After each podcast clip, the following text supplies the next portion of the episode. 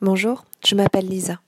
Je suis atteinte de la sclérose en plaques depuis mes 23 ans et j'ai toujours refusé tout traitement allopathique et me suis orientée vers un chemin thérapeutique beaucoup moins conventionnel. Après un long parcours rempli de hauts et de bas, je vis aujourd'hui en harmonie avec celle que j'appelle ma meilleure ennemie. C'est ce chemin-là que je souhaite partager, pour vous présenter une expérience empreinte de résilience et une autre façon de percevoir les épreuves que nous traversons, et surtout au travers des maladies car au final, je suis persuadée que nos maladies sont souvent des messages pour apprendre à mieux nous connaître et trouver le moyen de vivre en phase avec nous-mêmes. Ce chapitre est donc une introduction à mon parcours, suite à l'annonce de ma maladie.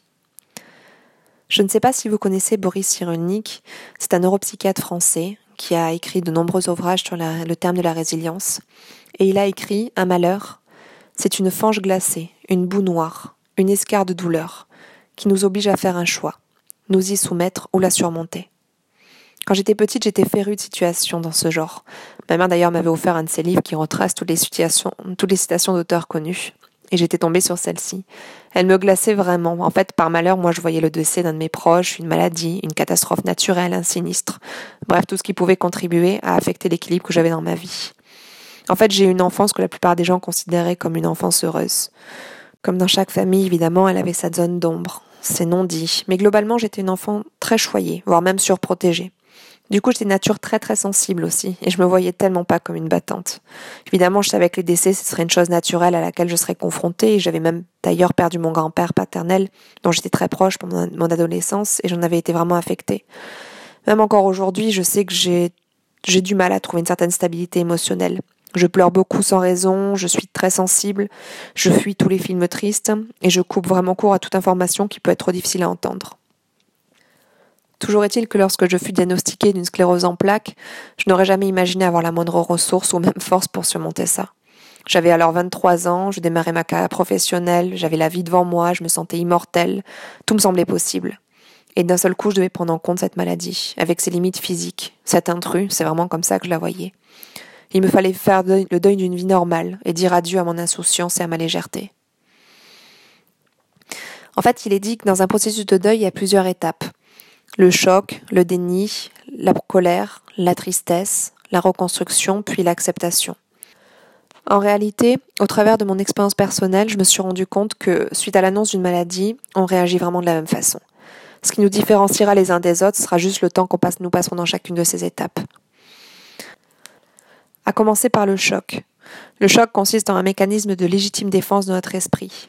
Le malheur qui nous frappe arrive souvent de manière brutale et inattendue, et notre cerveau n'est pas en mesure d'assimiler l'information. Cette étape est toujours suivie du déni, d'ailleurs.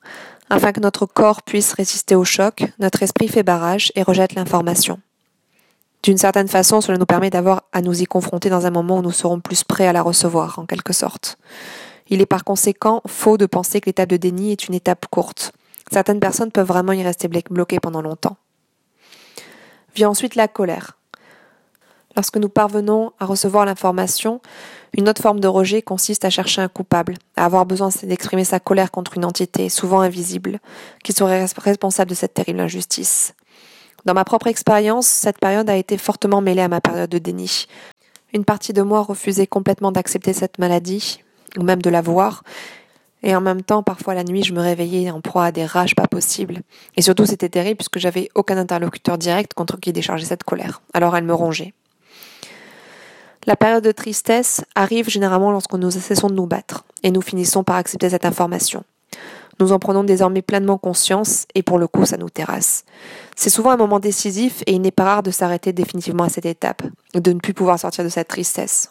À titre d'exemple, il est souvent courant de voir des personnes qui sont dans un deuil, qui ont perdu un être cher et qui n'arrivent plus jamais à sortir de cette période de tristesse et qui restent dans le souvenir de l'être aimé. Lorsque nous y sommes prêts, nous entrons alors dans la période de reconstruction. C'est le moment où nous sommes en quête de solutions et de moyens pour nous en sortir. Et cette période de reconstruction, c'est aussi la mort de la dernière étape, à savoir l'acceptation, où nous acceptons et nous nous réconcilions avec la réalité, avec ce qui est désormais et qui ne pourra plus jamais être changé ma traversée personnelle. En fait, ma première réaction fut de se soumettre à ce malheur, de me positionner en tant que victime du sort, de cette injustice qui s'abattait sur moi. Mais pourquoi moi? Pourquoi cela était-il tombé pour moi, sur moi? Après tout, personne dans cette famille n'avait cette maladie, alors l'hérédité n'était pas en cause, alors pourquoi? Pendant très longtemps, je dois vous avouer qu'il m'a été très réconfortant de me laisser aller dans ce rôle de victime.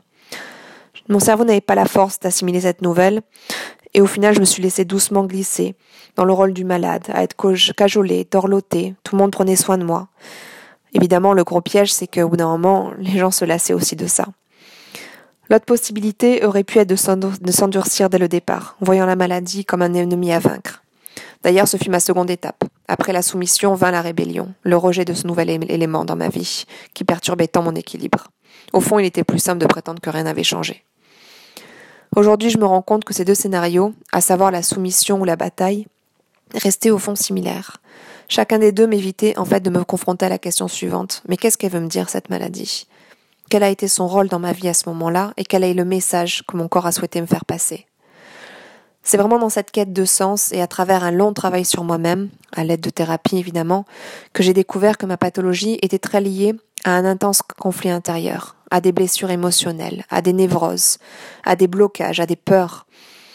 Et c'est vraiment lorsque ce conflit a cessé et que ces blessures se sont refermées que je me suis rendu compte qu'au final ma sclérose en plaques avait vraiment été une alliée, avait vraiment été mon amie dans l'histoire. Au final, c'est ma traversée personnelle de ces six étapes que je souhaite livrer ici, à travers mes podcasts, à travers mon histoire, mon parcours, et la façon dont j'ai fini par considérer ma sclérose en plaques, non plus comme un drame et une fin en soi, mais vraiment comme un message pour aller vers une nouvelle vie, plus en adéquation avec moi-même au final, et pour aller vers un, véritable apaisement, et pour désormais apprendre à me laisser guider par elle. Mon histoire commence ici, à travers ce premier podcast, à travers cette introduction. Le chapitre premier, je vous raconterai comment était la jeune fille de bien avant la maladie, avec l'insouciance que j'avais, mais peut-être aussi un certain déni de pas mal de réalité, et pas très mature, avouons-le. Vous pouvez donc me suivre euh, soit sur mon blog, ma-meilleure-ennemie.com, soit à travers mes podcasts que je publierai tous les lundis, chapitre après chapitre, pour vous raconter tout ce long parcours.